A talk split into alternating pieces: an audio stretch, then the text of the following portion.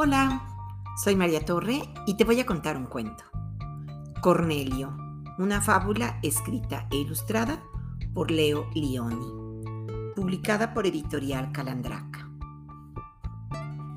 Cuando se abrieron los huevos, los cocodrilos reptaron hasta la orilla del río, pero Cornelio se puso en pie y fue el único que caminó erguido sobre sus patas traseras. Aunque había crecido mucho y se había hecho más fuerte, era raro verlo a cuatro patas. Desde aquella altura veía cosas que ningún otro cocodrilo había visto nunca. Puedo ver lo que hay más allá de los matorrales, decía. Pero los otros respondían, ¿y eso qué importa? Desde aquí arriba Puedo ver los peces, insistía Cornelio. ¿Y qué?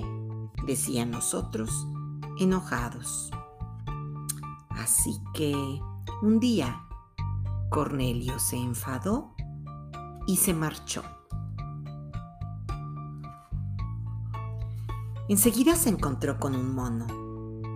Yo puedo caminar erguido, presumió Cornelio, y puedo divisar lo que hay a lo lejos. Pues yo puedo ponerme cabeza abajo, dijo el mono. Y colgarme de la cola. ¡Wow! Cornelio estaba impresionado.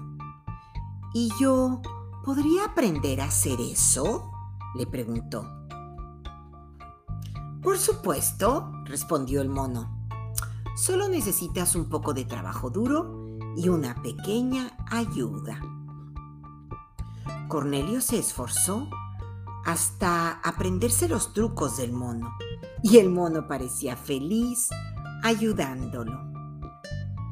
Cuando por fin aprendió a ponerse cabeza abajo y a colgarse de la cola, Cornelio volvió orgulloso a la orilla del río.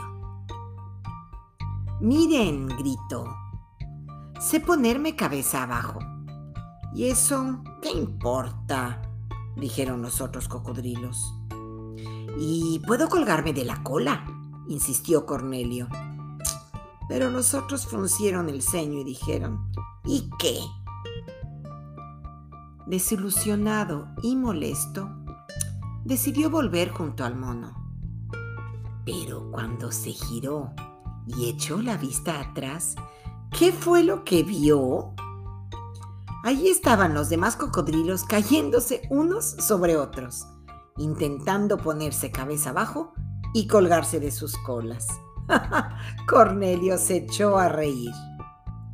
La vida en la orilla del río ya nunca sería igual. Y, colorín colorado, este cuento se ha acabado.